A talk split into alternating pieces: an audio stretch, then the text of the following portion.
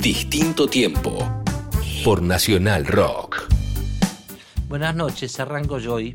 ¿Cómo va, Pamela? Una vez cada uno, ¿no? Una vez cada uno, así Antes al principio no era así, era todo vos. Ahora yo No. estoy como asomando un poquito más, ¿no? No, no, no me digas eso. sí, Sí. Siempre asoma ella. Es la productora periodística estrella de la Radio Nacional. Ay, bueno, ay, ay. bienvenidos a Distinto Tiempo. Buenas noches a todos. Hoy- hoy Espero que hayan tenido una buena semana. Hoy tenemos un invitado que es colega.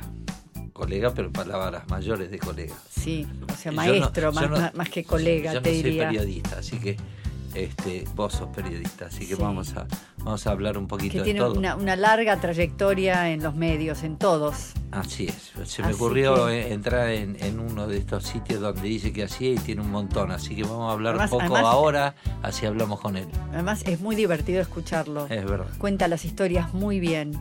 Bueno, entonces listo, vamos a pasar dos temas y vamos al programa de una. Estamos en distinto tiempo.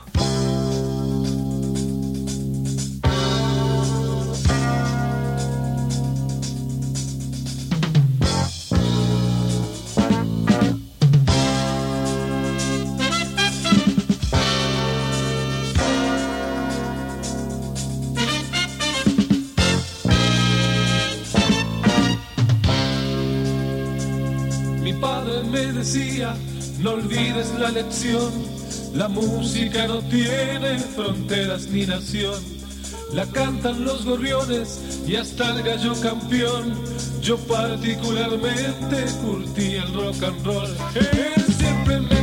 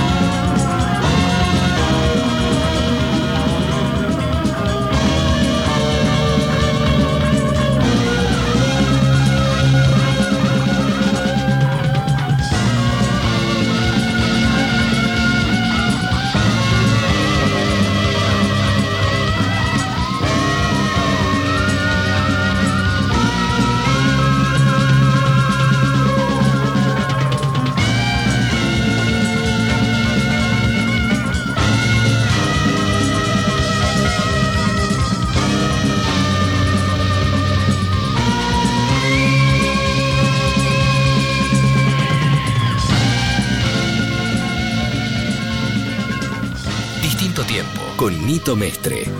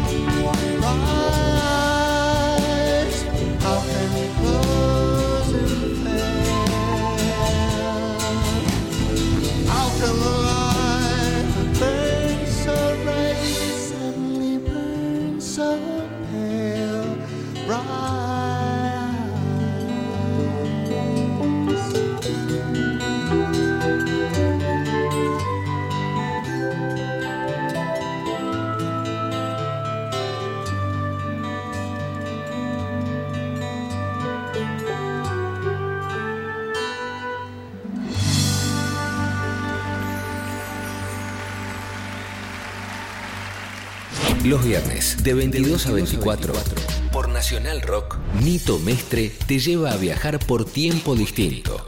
Aunque eso suene raro. Son dos horas para que la música te sirva de máquina del tiempo. De otro tiempo. De otro tiempo. Distinto tiempo. Nito Mestre. Música por músicos. Por Nacional Rock. 937.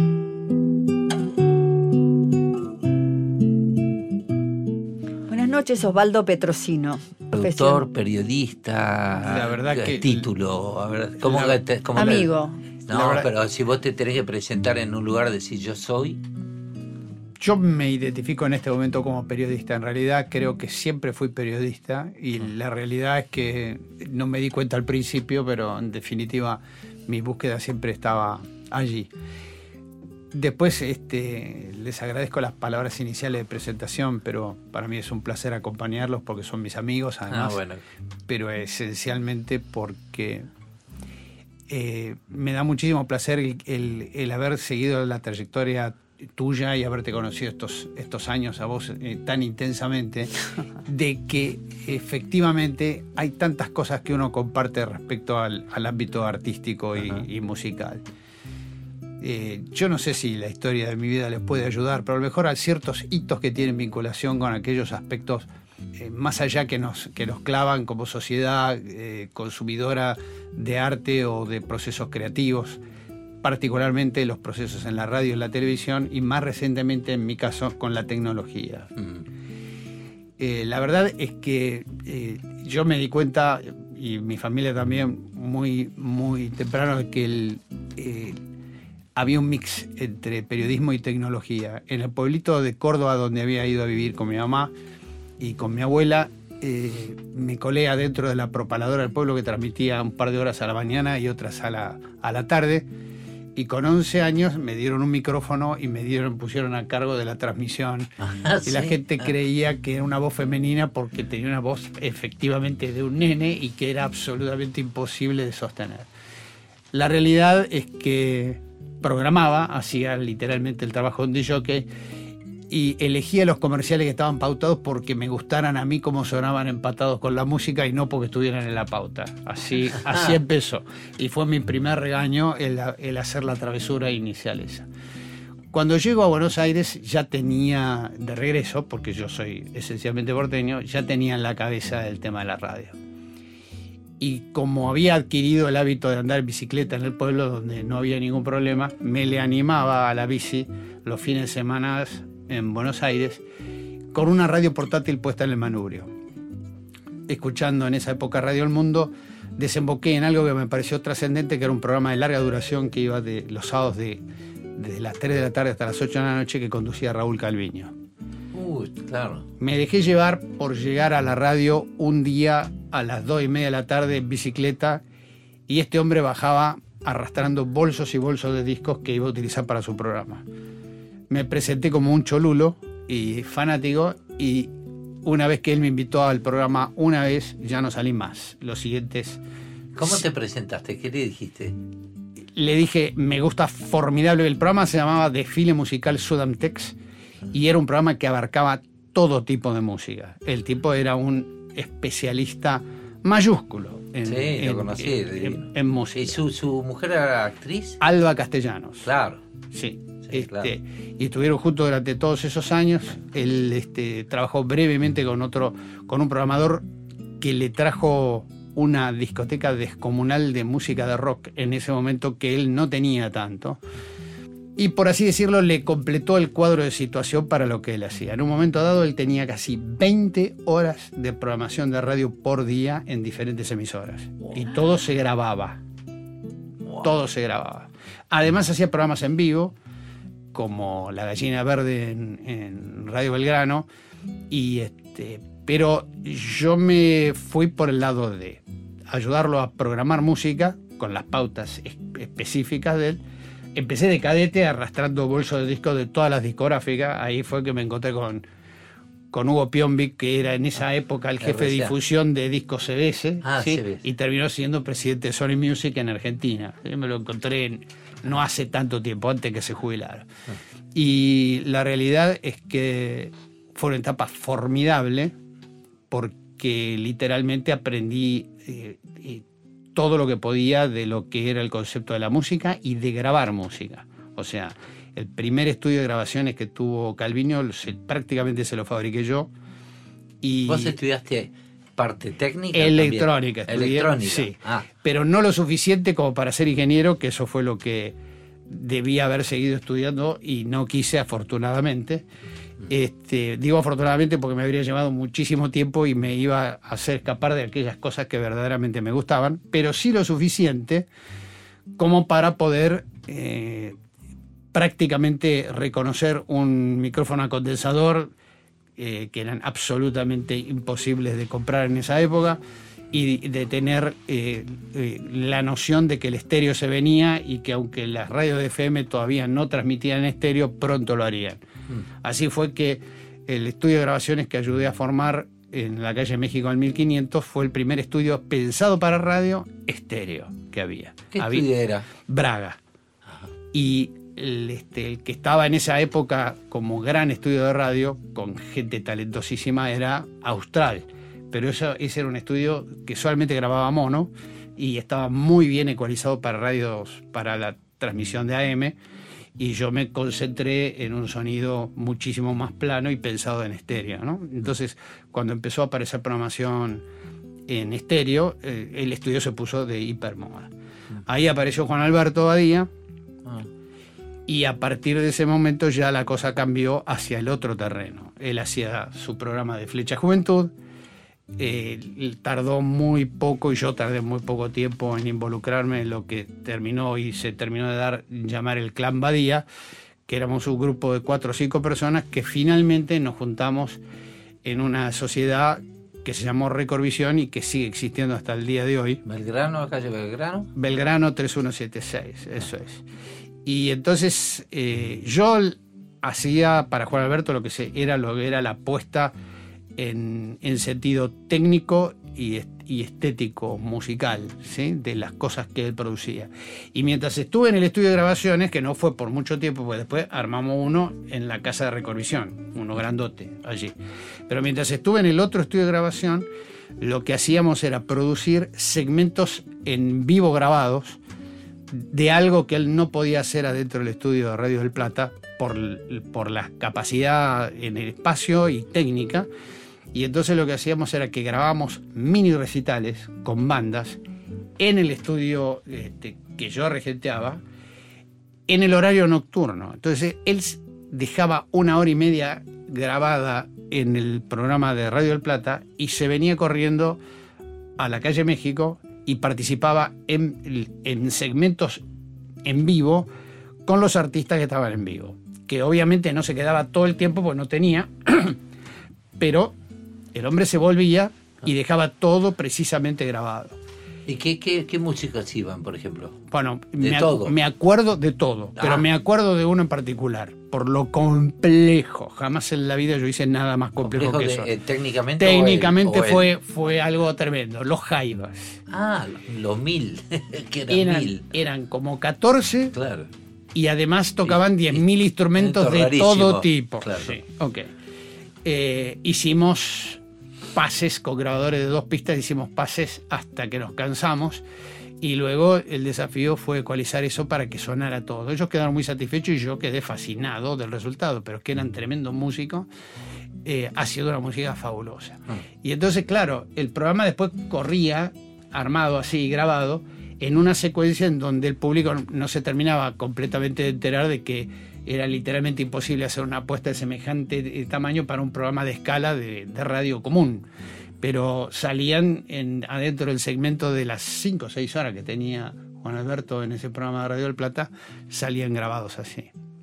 ¿Salían como recitales? Sí, como recitales. Una vez a la semana, en el medio de lo que era su programa habitual Recitales sin público. recitales sin público. Después hicimos uno con público que fue en este un día de invierno que no me lo voy a olvidar jamás en la ciudad deportiva de Boca Juniors se llenó de gente pero la temperatura era 5 grados bajo cero. Fue eh, él le llamó imagen de radio a ese a Ah, ese, a ese a ese recital. Después él se inspiró para hacer programas de, de televisión con ese mismo concepto Claro. y en realidad puso tres escenarios que en un momento dado podían hasta interactuar en conjunto con tres bandas de música a la vez. Estaba, había tres puestas de sonido, o sea, a ese nivel, y tres puestas de luces. A ese nivel fue. Mira, Sí, una- un eh, mini Lola Palusa hace mil años Sí, atrás. sí, Claro. sí, con, con, los, con recursos ínfimos. sí. Eh, eh, de eso no tengo fotos, lamentablemente, pero lo único que me acuerdo es que compraron botellas de Ginebra Bols y yo que no tomo alcohol de ninguna manera, me, me tomé dos botellas al hilo. Mucho La frío. única manera era para contrarrestar el frío que hacía. De eso me acuerdo, nada más. Che, vamos a, Sí. a- a- A un, a un corte musical. a un corte musical ahora y, y después seguimos con esas encantadoras historias. Estamos en distinto tiempo con Osvaldo Petrosino.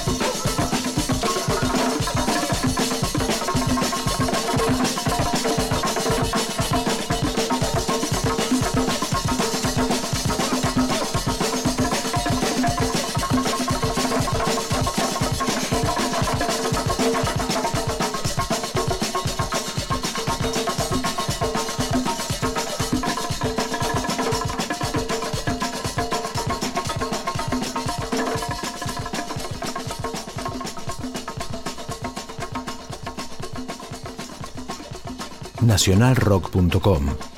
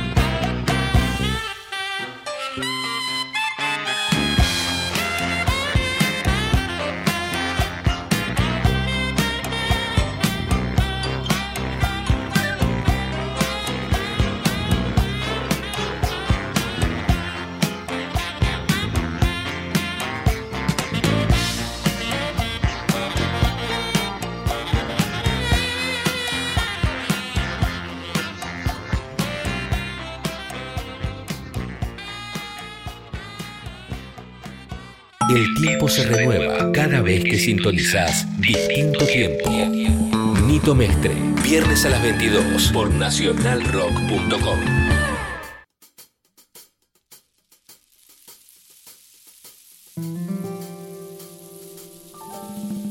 Estamos con Osvaldo Petrosino en Distinto Tiempo. Y estábamos en, en la boca con, con Badía. Sí. Vos estabas trabajando en, en- en esos recitales. ¿Por qué te llamó mucho la atención los jaivos? ¿Pero qué, qué otros iban de rock o venían de folclore, de tango, de todo un poco? No, no, no. En todo caso, Y venía... esto era antes de, antes de la televisión, de, Y de- te de- estoy de hablando- cualquier programa de televisión de Badía. Sí, sí, mucho Ah. antes. Esto fue en el, en el este, periodo del 1972 a 1975. La sociedad con Badía se armó en un espacio que nosotros nos dimos cuenta que iba a ocupar eh, la industria de la publicidad cuando se dejara de hacer eh, publicidad para radio y para televisión como se estaba haciendo hasta entonces. Entonces este, apostamos por un formato de televisión que terminó siendo el equivocado porque usamos el sistema americano NTSC, pero no obstante lo cual, para los efectos de lo que necesitamos hacer, eh, dio muy buen resultado. Nosotros empezamos, cuando se inventaron el, el sistema helicoidal de grabación de cinta, el Umatic, el que pidió caseta en Umatic, empezamos a grabar comerciales de televisión de una manera totalmente diferente a lo que se había hecho antes. ¿Qué comerciales, por ejemplo? ¿Te acordás? Se puede decir. Sí, total. mm, este, estoy tratando de acordarme de marcas específicas, pero este, eh, artículos para el hogar. este, muy tibiamente empezaron las agencias a hacer pruebas con nosotros, Todo en blanco y negro, ¿no? todo en blanco y negro. Pero entonces las cámaras que nosotros compramos eran en colores. Entonces había un argumento de marketing interno que era mostrarle a, a esta gente cómo quedaba el comercial, porque nosotros la grabamos en colores. Después la filtramos en blanco y negro, pero la, la grabamos en colores. Por un lado. Por el otro lado, la calidad era superlativa con respecto a lo que se podía hacer con la película. Pero el efecto de la película cumplía con otros objetivos. Además de hacer mucha mejor fotografía de la que se podía hacer con las cámaras precarias de televisión que había en ese momento, tenía otra, otras ventajas comparativas como la posibilidad de utilizar cámaras portátiles de una manera muchísimo más dinámica de la que se habían inventado en, en esa época todavía. Por ahí entonces aparece Cacho Fontana con Claro. la famosa máquina de mirar, Claro, que es una cámara blanco y negro eh, muy este, compacta que sirvió para agregarle eh, a cualquier idea de esta todo lo demás. Es decir, al principio costó mucho trabajo convencer a las agencias de publicidad y después ya fue comparativamente más sencillo. El tema de fondo vinculado con cómo se hacían las copias, salían una fracción del costo de lo que salía a hacer una copia para mandar a un canal de televisión en película. Que cada, cada canal, si tenía que utilizarlo en varias tandas, necesitaba más de una copia. Entonces por ahí recibía tres o cuatro copias, cinco copias, y la agencia de publicidad facturaba películas por cinco copias. Así que aparecíamos nosotros y le veníamos a pinchar el globo Claro. a lo que Ah. estábamos en punta con la tecnología, pero conspirando contra el statu quo. ¿sí? O sea que esa parte fue muy difícil.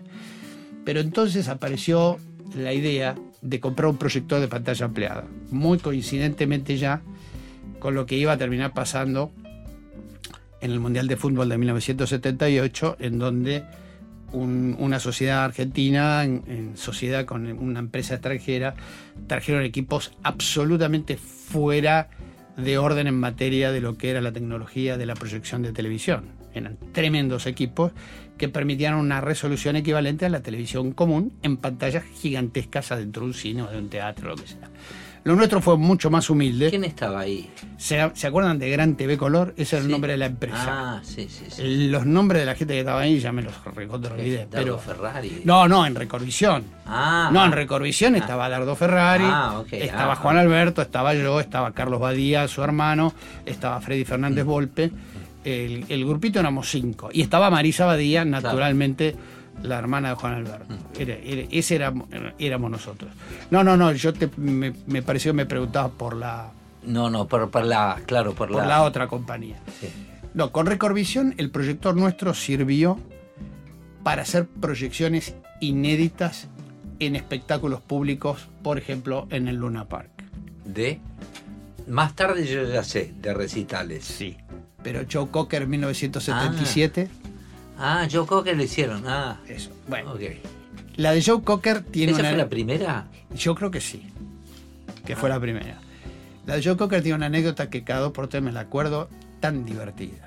Viene Tito Lecture cuando estábamos subiendo el tremendo armazón para una, una pantalla ínfima de 4 metros por 4, que aún para el Luna Park era chica, por decir así. Claro. ¿sí? Y el hombre dice, ¿qué es este cachivache? Dice Tito Lecture. Entonces yo le explico con, con un nivel de, de autoridad solemne de qué se trataba la idea. che.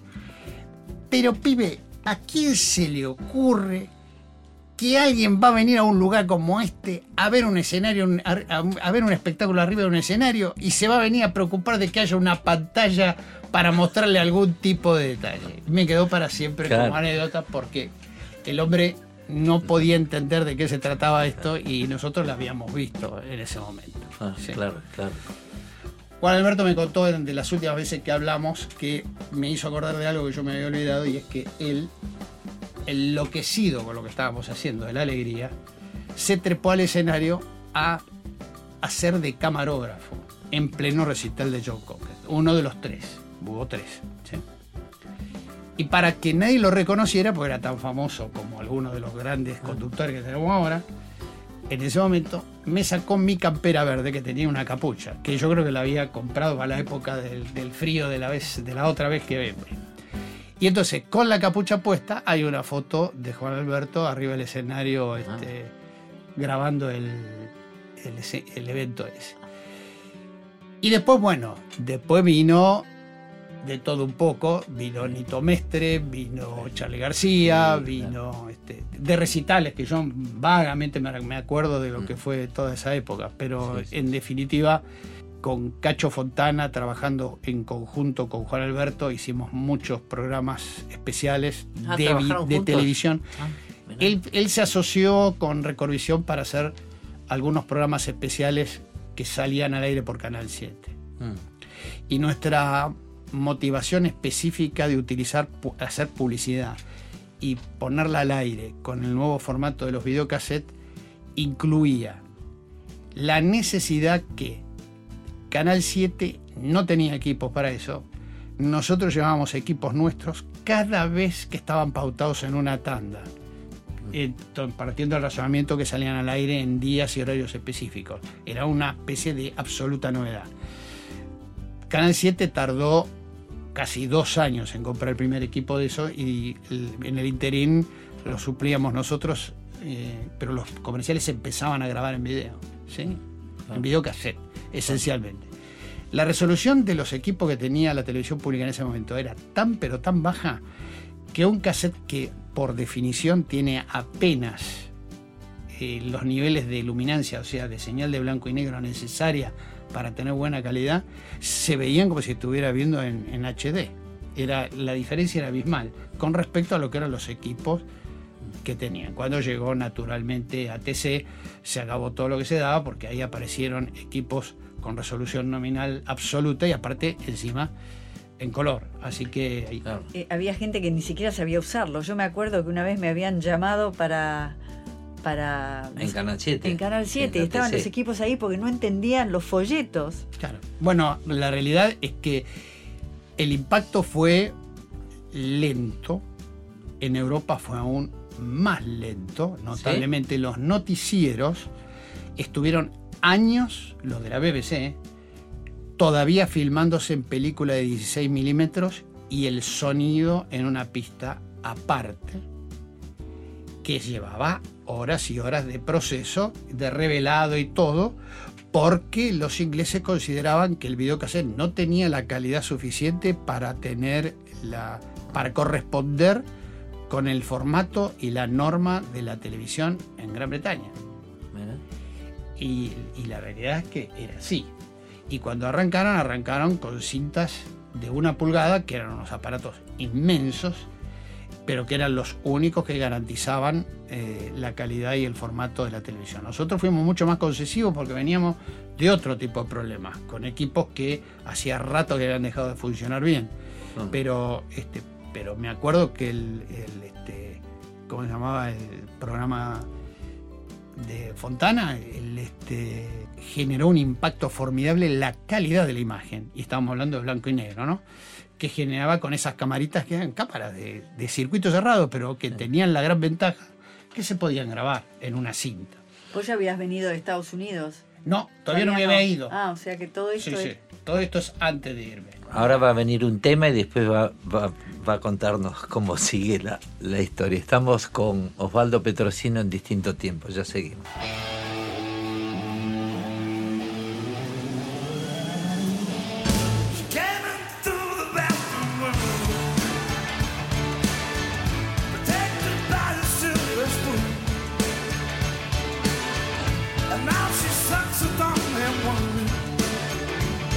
on the banks of an old lagoon.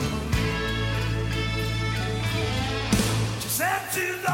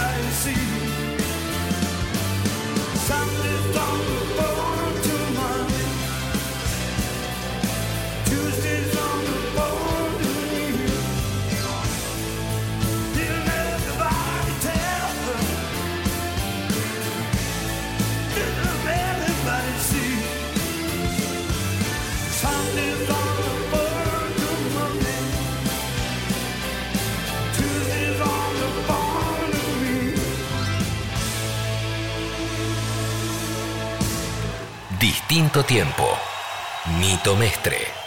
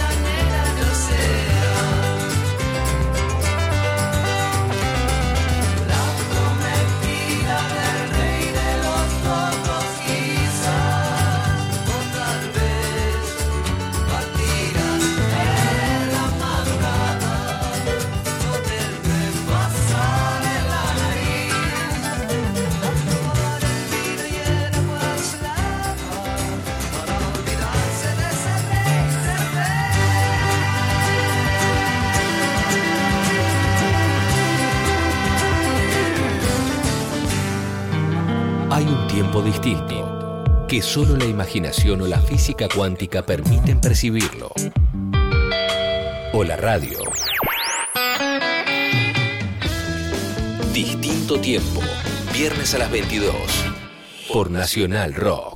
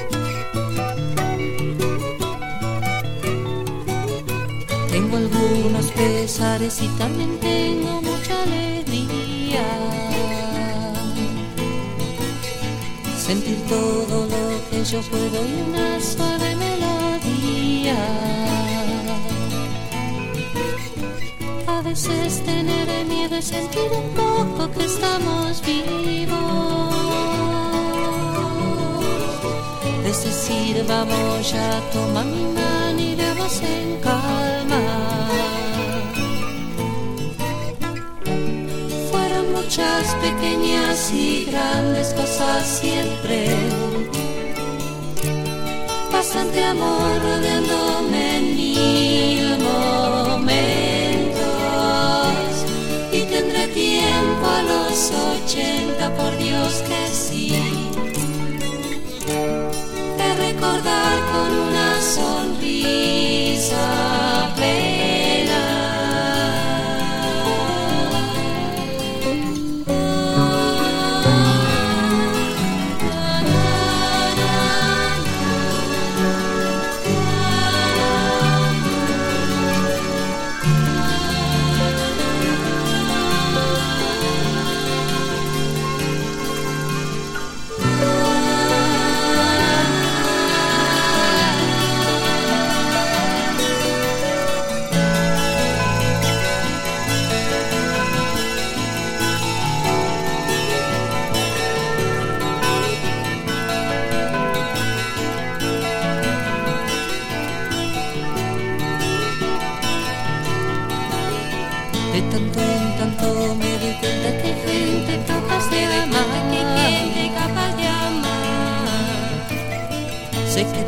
tengo fuerza, pero sé que estoy triste, algo cansado. algo cansado. Tengo ganas que me llame siempre para alterar a mis planes. Un poco de música en mi cabeza me hace estar tranquilo. Y esa sensación tan rara de estar tiempo que pasa y no vuelve nunca.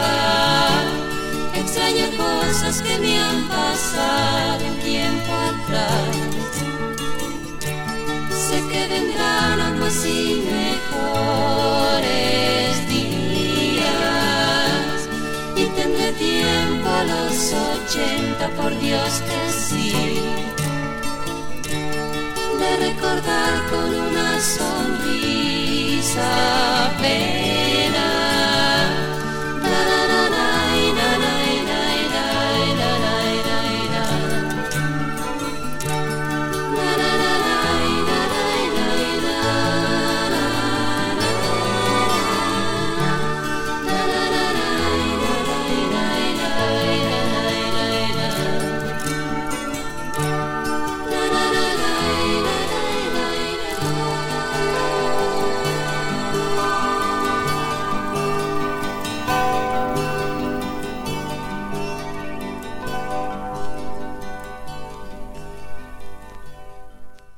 Tiempo que fue hermoso.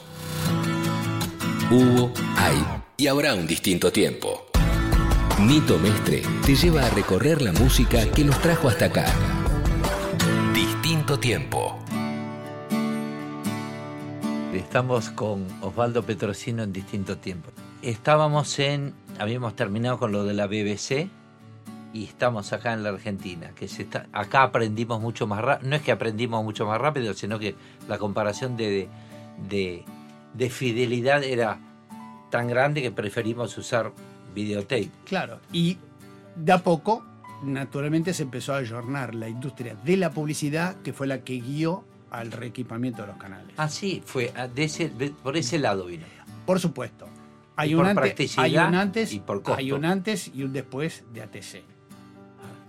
Pero, pero hasta dos años después de la existencia de ATC, hasta que los demás canales no se empezaron a mover, hasta que no apareció la televisión en color, porque al principio ATC arrancó, ¿Y, qué- pero y quién, vos te acordás quién fue el generador, el que fue a, afuera a mirar y a comprar? Che, vi, porque siempre hay uno o un grupete que, bueno, que vio esto hay que traerlo. yo me acuerdo esencialmente de que la primera gran lucha fue por el tipo de formato. Ah, ok. En realidad, la televisión argentina tiene un sintonizador de televisión como norma, que es el mismo que se usa en Estados Unidos y en prácticamente todos los países de América Latina. El único problema es que en Argentina se eligió un sistema de barrido diferente al de Estados Unidos. O sea que estábamos parados en la mitad de la avenida de un lado y en la otra mitad del otro. Cuando llegó el momento del color, tuvimos que optar por subirnos al PAL o pasarnos al NTCC. El PAL tenía mucha mejor resolución de calidad de imagen, el color era muchísimo más Ah, ¿sí? fiel, pero el sistema era tremendamente más caro y los televisores ni te cuento. Y además íbamos a ir a, íbamos no, fuimos a contramano del resto de América Latina que tomaron el sistema americano y entonces los televisores no eran compatibles. Oh, No, pero bueno, la industria nacional va a, a crecer gracias a esto, etcétera, etcétera. Cuando terminamos de hacer los deberes bien, lo que hicimos fue traer televisores de Brasil que tenían las dos normas, la de brasileña Claro. y la nuestra.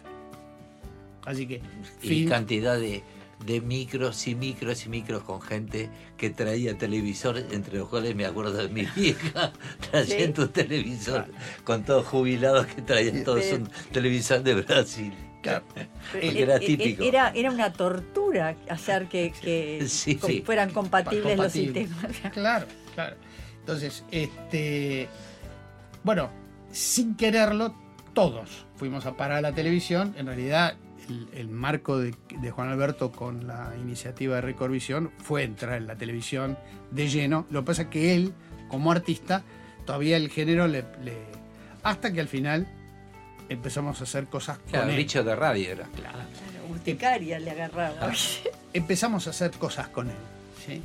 Y, el, este, y el resto es historia en materia de lo que fue la carrera formidable de televisión que hizo Juan Alberto, siempre con Marisa. Yo ya no estaba porque ya me había ido a vivir a Estados Unidos, que esto fue a fines del 79, principio del 80.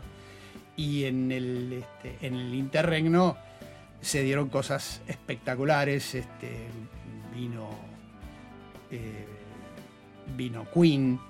eh, bueno, ellos siguieron adelante con su proyecto de, de artistas musicales durante un tiempo más y con el, el tema del proyector. Y Recordvisión evolucionó a móviles de exteriores de alto nivel de calidad y a dar servicio al fútbol en Argentina, que es, ha sido su principal negocio durante los últimos 15, 20 años. O sea que ellos siguieron. Ah. ¿sí? Eh, para no alojarnos mucho del tema de la música y particularmente Joe Cocker, eh, Cocker vino en 2012 aquí por última vez. Y eh, este, yo estaba en Telefe en esa época y levanté el teléfono. A mí me llamaron para, para ofrecerme entrevistarlo para la plataforma de contenidos digitales de Telefe. Y yo levanté el teléfono y lo llamé a Juan Alberto, que estaba en remisión de su enfermedad y que estaba muy bien y todo, y le dije, esta entrevista la tenés que hacer vos. Y no lo enganché porque se había ido al sur, a, a Río Gallegos, a visitar a la familia de su mujer. Sí. Y entonces me llamó como a las dos o tres horas, le conté, y este, la entrevista estaba pautada para la mañana siguiente, así que él no pudo venir, entonces fui yo a hacerla. Con Joe Cocker en esa oportunidad lo que, además de hacerle recordar las cosas que habíamos vivido en el 77, Que en el 77 en su estado no era el bueno, se ideal. excusó diciéndome que tenía una vaga idea de haber venido a Sí. Argentina. todo, todo el mundo se dio cuenta. y que, y que este, se alegraba muchísimo que hubiera gente que lo recordara bien de ese momento, ¿sí? pero que estaba en mucha mejor condición de, de- de recordar lo que estuviera por hacer o haber hecho o estar haciendo en ese momento. Pero este, el intercambio fue rutilante por el lado que lo miremos. Eh, hizo una, una muy buena síntesis de cómo fue, lo complejo que fue para él este, imponerse en el, en el mundo del, del espectáculo y de la música. Mencionó algunas cosas tan parecidas a lo obvio, y es el hecho de que su voz cascada fue deteriorándose al nivel de ser una voz literalmente arruinada, dijo él, pero en la práctica el peso y el valor que tiene todo el mundo es que, dijo, parece que hubiera allí un sentimiento formidable y ese es el valor que el público le da a mi forma de, de- de cantar. Claro.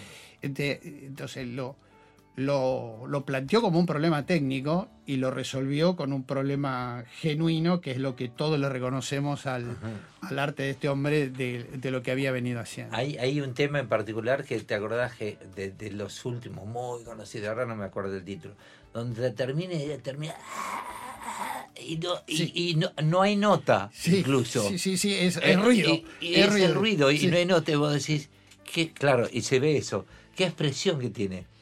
Pero el tipo, eh, otro hubiese dicho, hago otra toma hasta llegar, y él lo dejó, Claro. porque es eso lo que se logró.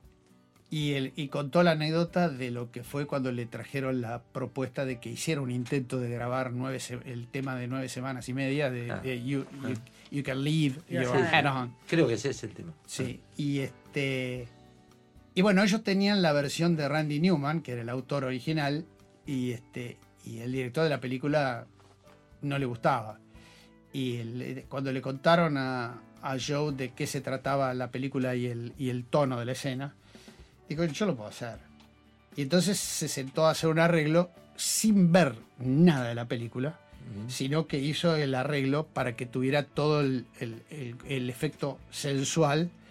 Y cuando lo, lo escucharon dijeron, es fabuloso, pero el tiempo no tiene nada que ver con la imagen editada, Ah. le dijeron. Y él les dijo, él cuenta, ¿no? Me lo contó a mí, este, lo lamento, pero el tema que va es ese. o sea, arreglátela. Y lo reeditaron, lo reeditaron. Cuenta él, ¿viste? Claro, Lo- claro. Reeditaron la escena para que. Este, Para que Kim. Basinger. para que, claro, Se sacara el sombrero. y ya se lo pueden imaginar, porque la, la idea, el peso específico que tenía el tema era algo demoledor, que lo Claro. que se presentaba en el escenario era, era mucho más que una mujer, ¿no? Era, era eso Claro, exactamente claro. lo que... Lo que Maravilloso. llamaba. Sí. Bueno, la, este, eso y después el hecho de comentar que podía saltar, cosa que efectivamente hizo en el, en el, en el recital, Recital. que dio en el Luna Park. Y, y claro, la edad que tenía, en dos oportunidades salta en una secuencia efectivamente muy, muy medida. Y bueno, este, que estaba muy agradecido a la vida por lo que en definitiva por último le había permitido hacer y llegar. Yo no sé si estaba enfermo en ese momento, pero ustedes saben que al- a, los, Sí. a los dos años falleció. Y la realidad es que mm, eh, conocimos a la, a la mujer, eh, que según él fue la, raíces. la- sí, la persona que le salvó la vida. Es una, una señora que. Sí. ¿Vos viste? La- es para verlo. Sí. La película en Netflix. ¿Lo viste? No, no. Ay, maravilloso. Vos lo ves a él con toda su vida y la ves a ella, que es la que le vendió la casa a él, que es una señora de bienes raíces que es todo pipí cucú con la carterita y decir, esta es la mujer de Joe Cocker. Y fue la mujer de su vida. Sí. Sí, sí. Y él lo dijo, me salvó, me salvó la vida. acompañó hasta último momento, le hizo ahorrar todo lo que había perdido en toda su vida. Genial, la tipa, divina. Me encantó la historia. Ahora va a venir un tema y después va, va a contarnos cómo sigue la, la historia. Estamos con Osvaldo Petrosino en distintos tiempos, ya seguimos.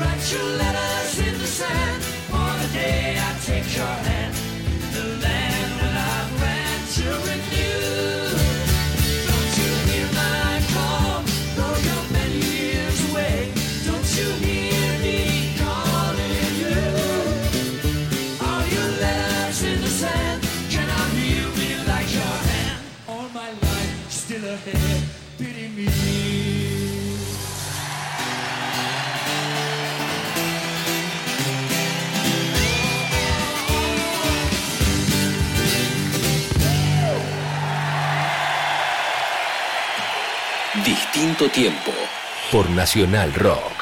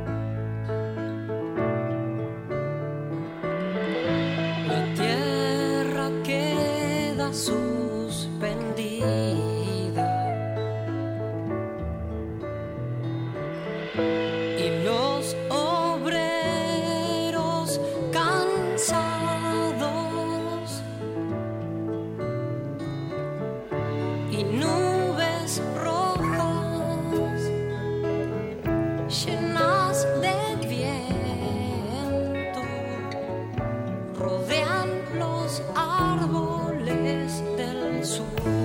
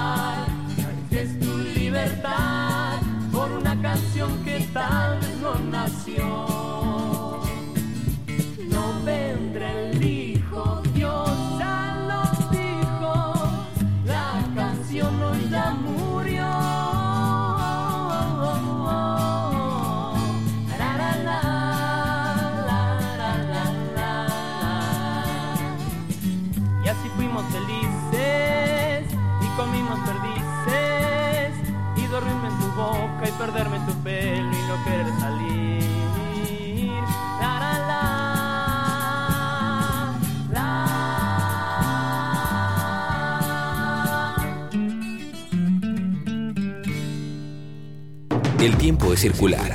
Gira como un disco. Pero los viernes, Nito Mestre te conduce por un tiempo nunca visto. Distinto tiempo por nacionalrock.com. Estamos con Osvaldo Petrosino en distintos tiempos. Bueno, yo volví muy metido en periodismo de televisión de Estados Unidos. En esos años trabajé Te haciendo. fuiste, Sí. Re- te retomamos tu vida. Y, este, y la realidad es que me agarró la guerra de las Malvinas estando allá. ¿Y qué, qué fuiste a hacer allá? En realidad fui eh, a continuar con la tarea de recordvisión, pero allá. Ah. Y entonces estuve muy metido en, en actividad comercial para la producción de videocassettes. Con Dardo Ferrari estuvimos buscando espacio que él luego supo aprovechar muy bien para producir eh, películas dobladas al español de las que se empezaban a vender en Estados Unidos. Convencer a los sellos de Hollywood que nosotros éramos los mejores representantes que podía haber para esto fue una tarea muy difícil. ¿Los Ángeles fueron? Fuimos a Los Ángeles, estuvimos con el, con el que estaba en ese momento como presidente de, de, de Universal, que luego terminó siendo el presidente de Disney, Michael Eisner, y él nos dio la recomendación correcta. Ustedes van a poder llevar y representar sellos de, cine en Argentina para vender este, videocassettes si hacen el negocio con aquellas personas que los mentores del cine en Hollywood han hecho negocio toda su vida, que son los distribuidores cinematográficos argentinos. Hagan el negocio con ellos. Bueno, Dardo fue y le costó muchísimo, pero muchísimo trabajo que le prestaran atención. ¿Por qué? Retomando lo que le dije al principio, porque está llevando un avance tecnológico a gente que no quiere que le modifiquen absolutamente nada de lo que tiene. Claro. No obstante lo cual, él fue lo suficientemente consecuente e incisivo. Y cuando yo ya me había salido de esa parte del, del negocio, él logró fundar ABH con ellos. Y fue en definitiva un gran y competente productor en Argentina con los principales sellos de Hollywood. A mí me pasaba lo mismo cuando yo venía de Londres y lo iba a ver a él. O sea que él, él no, no practicaba lo que predicaba. Porque después vos venías y, o sea, había que. Nosotros veníamos con tecnologías y con ideas nuevas de allá. Y él quería quedarse con el negocio que ya había Claro. instalado acá. O Bueno. sea que es la historia de siempre. de siempre. La realidad es que también me vino a ver hace pocos años comparativamente cuando se dio cuenta de que iban a abandonarse todos los formatos físicos y que íbamos a terminar distribuyendo cine este, por streaming, ¿sí? Entonces se imaginó que todavía había un espacio ahí este, creativo, pero ya sabemos que todo eso es a base de gigantescas inversiones y que re- reciclar todo eso iba a costar muchísimo más para un mercado que comparativamente estaba achachado. Ahora es otra historia, pero ustedes vieron Ah. ah, de la mano de qué crece y cómo crece. Claro. Pero bueno, eh, yo volví de Estados Unidos, te decía, ¿Y eh, te quedaste mucho allá? casi cuatro años. Ah, En realidad, con la democracia, con el retorno de la democracia volví. te volviste. Sí. Y, el, este, y cuando llegué, Argentina era un extraordinario productor de noticias. Y comparativamente, a pesar de que parecían todas cosas este, eh, que se movilizaban, eran todos temas muy eh, tristes y complejos de lo que había sido la realidad argentina, se convertían en buenas noticias para lo que era el empuje democrático de América Latina. Y eh, las cadenas norteamericanas, particularmente las cadenas de habla hispana de Estados Unidos, le prestaron durante ese periodo de tiempo mucha atención a América Latina y particularmente a Sudamérica. Argentina brilló particularmente. Entonces yo terminé trabajando como corresponsal de la cadena, inicialmente la cadena SIN, que se volvió Univisión luego, durante una importante cantidad de años. Y en ese contexto me ocupé de los procesos políticos emergentes de la democracia de Uruguay, además de la de Argentina, la de Brasil, la de Bolivia, y estuve entreteniéndome durante 10 años con Chile hasta que este, volvió la democracia allí también. ¿Entrevistaste presidentes? Todos. ¿Cuál te llamó la atención? ¿Cuál Bueno, de esos personajes de esa no. época? todos. No, no, a digo- Pinochet no lo entrevisté. No, no, pero digo, de esa época, ¿qué personaje, sacando la, la cosa política, qué personaje como bicho raro o lo que sea te llamó la atención? Bueno, eh, no, no porque sea, lo mencione ahora, es, para mí el más importante, pero a propósito de lo que fue su triste final recientemente, Alan García era un revolucionario idealista de izquierda, terminó convertido en un hombre en el signo ideológico inverso durante su segundo mandato y luego terminó como terminó en, en las acusaciones de, de corrupción. Ustedes saben que él estaba casado con la hija de Martínez, que fue vicepresidente de Alfonsín. Ah, de Víctor Martínez. Sí. Ah, sí, ah. Bueno, o sea que tenía una esposa argentina. El tipo era un tipo talentosísimo por el lado colombiano y extraordinariamente culto. Pero no pudo lidiar con los movimientos insurgentes que había en Perú y el daño fue terrible. Fujimori representó exactamente el perfil inverso en materia ideológica y resolvió la parte estructural del problema peruano a un costo fenomenal también, por lo que sabemos. Pero yo lo entrevisté a Fujimori en dos o tres oportunidades y era el tipo más inefablemente mediático que ustedes se puedan imaginar. Sí. Es decir, cada gesto del tipo era este. era- creo que en realidad compitió con Carlos Menem en eso, en el, en el aspecto específico de que aún hoy se- Comprador. se le asigna un carisma y, este, y un, un, el- el, este, un anfitrión nato. Eh, este, digamos, después viene todo lo demás No, y todo lo como, que como podamos. varios, como, como varios decían, yo tuve la oportunidad de encontrarme con Menem, más allá de todas las cosas políticas, por eso te preguntaba, cuando, y todo el mundo decía, ¿vos lo conociste? No, entonces el día que lo conozcas, no, a mí no me va en centro por el largo. Lo conocías, te quedaba 10 minutos y te compraba. Claro. Sí, sí. Hasta el enemigo. sí, sí, sí, Y así era Fujimori, en esa tonalidad. Fujimori, eh, me acuerdo una anécdota adentro del auto de él, manejando el auto blindado, con vidrio blindado, saliendo del aeropuerto de Lima. Yo estaba sentado al lado de él y detrás mío estaba el camarógrafo grabando. Entonces el, el, este, el ángulo del camarógrafo era sobre el perfil del asiento para tratar de tener el tiro de cámara de él. Abre la ventana, la ventana de ese auto solamente se abría dos centímetros porque el vidrio era así, estaba preparado para todo tipo de balas.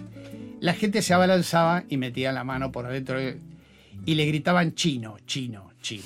Entonces el tipo se da vuelta me mira a mí, que era más o menos lo mismo, la cámara, y con una, eh, un semblante que ustedes se lo tienen que imaginar, me dice mansamente, me dicen chino.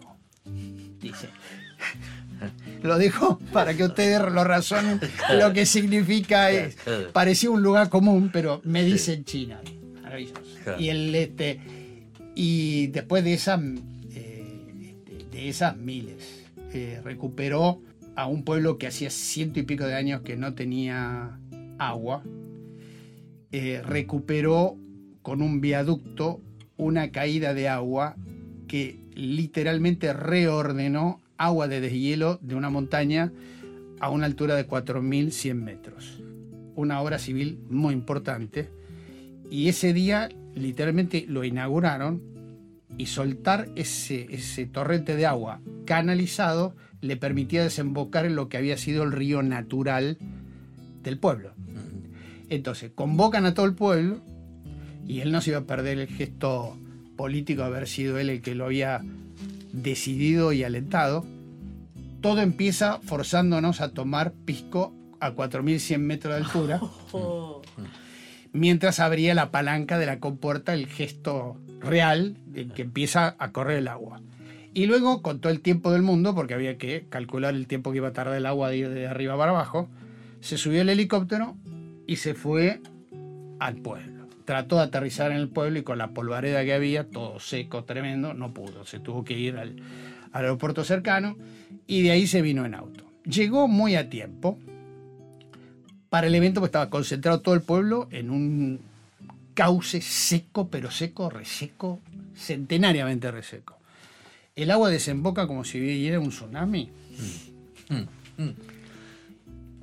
Para lo que fue el impacto que tuvo para toda esa gente ese, ese momento en sí mismo, el individuo vestido se tira al agua, que era barro puro en calidad de torrente. Y todo el pueblo con él al agua. En un estado de euforia absolutamente eh, frenesí, era absoluto, él no podía concebir que hubiera alguien que no tuviera el agua, particularmente aquellos que estábamos filmando lo que ellos hacían que habría anulado todo. Cuando salió del agua era un pollo mojado todo marrón de cabo a rabo y solamente tenía los lentes puestos y se acerca y me dice, ¿me quiere decir por qué usted no estaba ahí? En el agua, Claro. en el agua. Entonces, eh, ese tipo de personas Claro. eh, ya vemos cómo terminó. Quiere decir que hay Sí. una blanca y una negra Sí, de sí, cada una de las... claro, de- claro. Bien. Pero yo les cuento lo que era el, el Claro. concepto de imagen que uno podía nítidamente capturar en una situación así. Vamos a escuchar un- un- un- algunas cancioncillas. Estamos con Osvaldo Petrosino acá en este entretenido programa de distinto tiempo. Ya seguimos.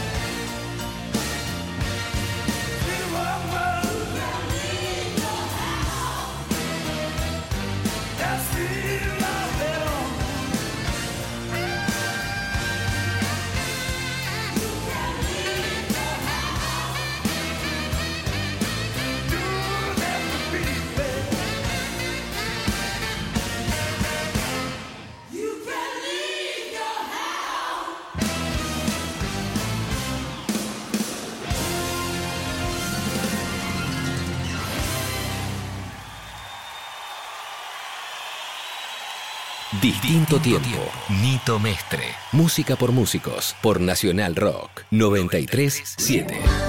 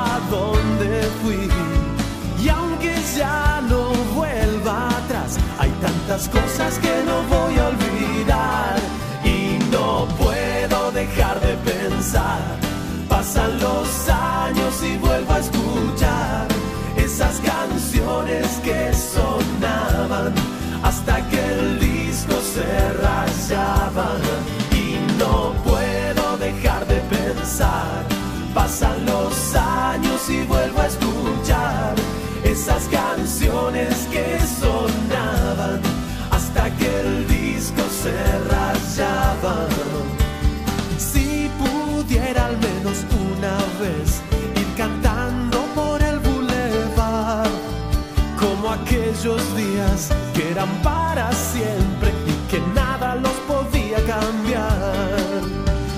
Cada vez que me voy de aquí, me pregunto a dónde fui. Y aunque ya no vuelva atrás, hay tantas cosas que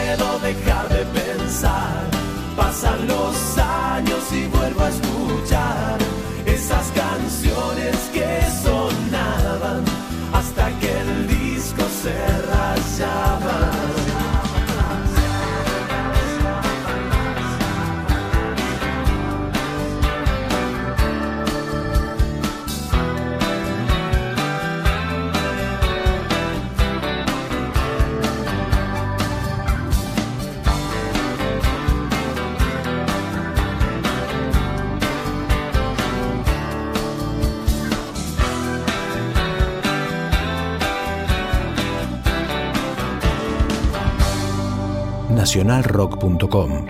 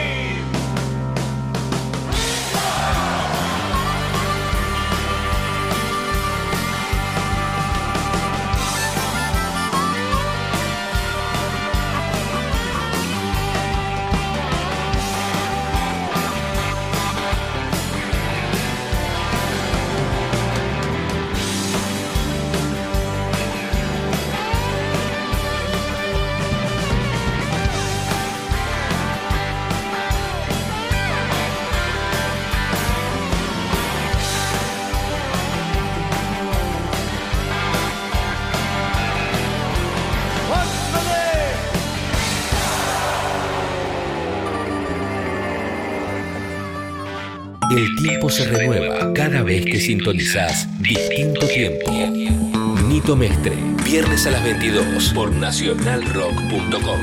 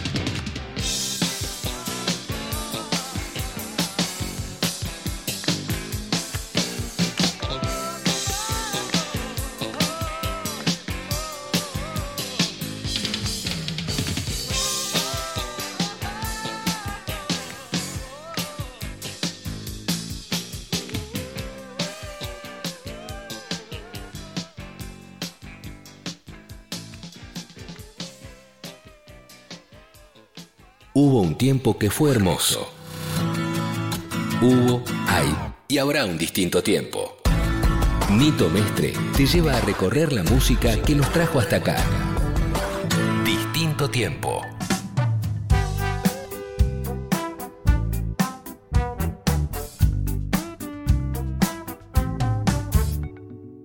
Y terminaste, fuiste, esa parte me suena que te pareció súper divertida la parte periodística de, estar ahí en el. ¿Qué más se puede pedir? Que estar... otra, otra que no seas un gran intérprete o un compositor de música, de tener prácticamente poder de decisión editorial sobre el proceso creativo de un reportaje de televisión y ah. hacerlo lo más contundente posible. ¿Para dónde fue esto? ¿Telefe siempre? Esto, no, no. Esto, ah, ah, eran todas cadenas americanas. Sí. Sí. Y eh, en realidad eh, trabajé para Canal 13 de Chile también. Es decir, pero eh, este, esto era o era Univisión o era Telemundo. ¿sí? Eh, después del, del 93 ya era Telemundo. ¿sí? Y después vino CBS. Y, y después ya me, por así decirlo, me repatrié a mí mismo.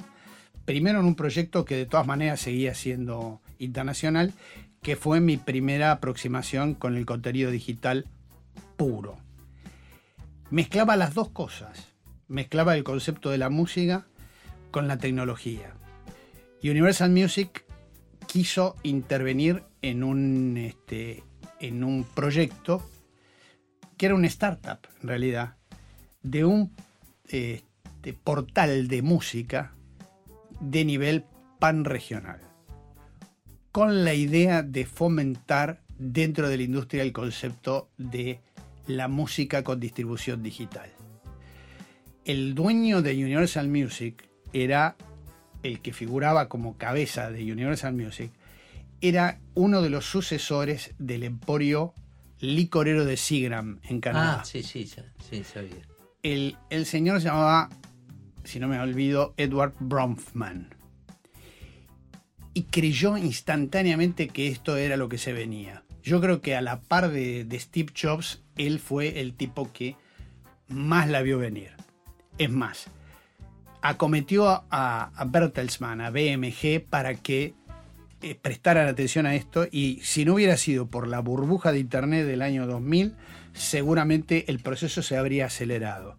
Pero ahí técnicamente no quedó nadie, todo el mundo quedó arrasado de ese concepto de que la burbuja representaba que todo lo que se transaba no tenía nada seguro en materia de modelo de negocio y todos se quedaron dolidos por la plata que habían perdido, pero a la par convencidos de que no era este el momento. Bueno, Steve Jobs dijo, este es el momento. Le encontró la vuelta con el reproductor de música primero y después se encaró. Y yo lo que digo después de haber leído la biografía de Steve Jobs es haber estado presente en el momento que una de las discográficas se dio por primera vez a la idea de volver a vender temas musicales de a uno Mm. y en formato digital. Yo habré estado el momento que, porque hubo uno que dijo sí, Sí, claro. antes que los demás. Claro. No se pusieron todos de acuerdo para decir que sí. claro. Bueno, y eso pasó. Y en definitiva, lo que sabemos es que la primer gran discográfica del mundo digital terminó siendo Apple Music, ¿sí? Claro. Ahora, ahora salieron naturalmente competidores, pero lo que quiero decir es el, es el momento de que las dos cosas están. Bueno, ese, Cuando ese por- salió el, el, el iPod, El iPod. Sí. que seguro el tipo, yo me juego la cabeza, el tipo tuvo un Walkman, el que creó el iPod. Bueno, y el- Seguramente salió de ahí, porque ¿vos te acordás cuando apareció el Walkman? sí, Que todos, todos nos volvimos locos de la cabeza, o sea, Sí. teníamos música en el bolsillo. Sí. Bueno, Y- pero él, co- eh, Steve Jobs cuenta en la biografía que el origen fue un aparato de un tipo. Ah, Compró al tipo y al aparato y de ahí surgió la idea del iPod. ¿Y quién era ese tipo? Este, Bueno, bueno, un sí, X, digo. Un X, pero quiere decir, alguien había pensado Ya. en algún mecanismo de grabación que no fuera cinta. claro, El- claro. alguien lo había pensado Sí, así. sí, sí. Y, el, este, y, y yo además había estado en, en Corea del Sur en, en el año 80 y los coreanos desesperaban porque Sony no les vendía la patente para el, arpa- el, el aparato del cassette del Walkman. Ajá. Entonces, sin patente no había Walkman, era así. Claro. Y no sé si lo tenía Sony o lo tenía Philips, pero uno de los dos tenía la patente para el aparato. Claro. Y, y mientras esto ocurría, Steve Jobs ya estaba pensando en lo otro, en Claro. lo que venía después. Bueno, la plataforma esa se llamó iritmo.com Ujú. y en su momento más rutilante tenía eh, una redacción en Madrid, otra en Buenos Aires, otra en Ciudad de México, otra en Bogotá, otra en Los Ángeles y otra en Miami. hacia dónde habría evolucionado. No era un- el hecho de que uno se metía en una página de internet. Hicimos recitales en vivo. Hicimos el recital, el ciclo de cultura pop que se hizo en el, en el Teatro Astros. Sí, a mí me sonó muchísimo, me acuerdo de qué ritmo, sí. Bueno, y transmitimos en vivo eh, todas las noches del recital por streaming con una velocidad de, con una velocidad de 128K, o sea, la nada misma. Claro, la nada. Era la nada misma. Y en con sonido estéreo. E igual se veía. La pantalla no era muy grande, pero la calidad y el sonido eran impecables. ¿no? O sea que esto que ahora uno puede comprar recitales y verlos mundialmente, bueno, nosotros lo hicimos allí en el año 1999. Mira. Así que la realidad es que no puedo decir que hay algo que me gustó más hacer que menos. Lo que hago ahora también me gusta. Contame ahora en los últimos minutitos en qué andas. El, este, estoy Estás trabajando. en tecnología. Sí, estoy trabajando como, como soporte en el Ente Nacional de Comunicaciones en lo que es el, el proceso de, de unir las dos culturas de lo digital y de, los- de las telecomunicaciones. Ya sabemos lo que significa tener un teléfono eh, este, en la mano, un teléfono celular en la mano, respecto a la cantidad de cosas que se pueden hacer. Y ya sabemos también cómo evoluciona la televisión a formatos de todo tipo y a condiciones de acceso a la programación que no son esperar un horario determinado y un día determinado para ver algo de interés. Ya sabemos lo que significó en el mundo de las noticias y yo lo viví bien de cerca durante los años que, que pasé en Telefe, que fueron 15 años en, en varios roles, pero fundamentalmente director de noticias y director de contenidos digitales. La esencia de todo esto es un proceso por el cual uno se da cuenta que las noticias no hay que esperarlas más a las seis y media de la tarde, sino que hay que pensar que en todo momento uno tiene que estar enterado de lo que ocurre. Y todo eso es un proceso evolutivo.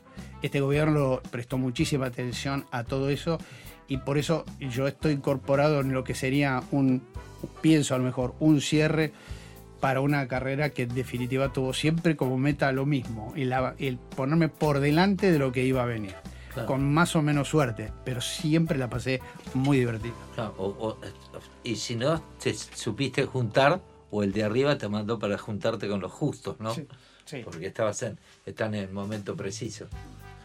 Bueno, Bueno, volviendo a, a cómo empezamos esta nota, para mí siempre va a ser el MacGyver de las telecomunicaciones. ¿Eh? así es. Cuando tenés un problema, llamalo a Osvaldo Petrosino.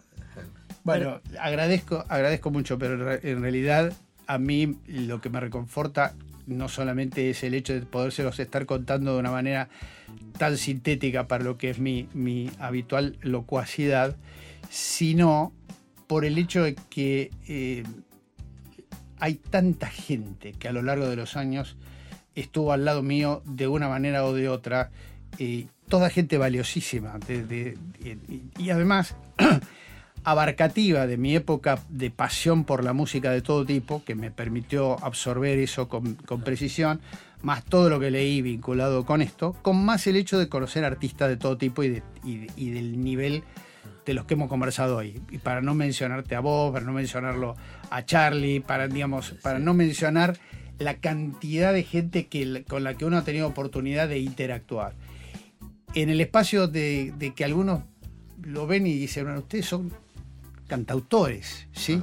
Y yo me cuesta mucho trabajo definir, de decir, soy simplemente periodista a los efectos puntuales.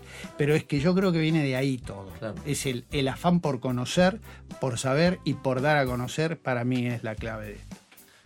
Bueno, un alegrón que nos hayas visitado, este, estar contando. Me quedaría ahora, porque a mí me encanta escuchar cuentos y historias, sobre todo de, del metí este nuestro que, que compartimos de alguna manera, que tiene tan- algunas cosas en común, historias como la de Joe Cocker, etc. Mil gracias Osvaldo y bueno, nos despedimos hasta la semana que viene con algún otro invitado que ya... Vamos a tener que poner un tema de Ale. Lerner para que no se ofenda, ¿no? Yo creo, sí. Sí, claro. Bueno, nos vemos la semana que viene en distinto tiempo. Chao, Un buenas abrazo, noches. que siempre. Que sueñen con los angelitos.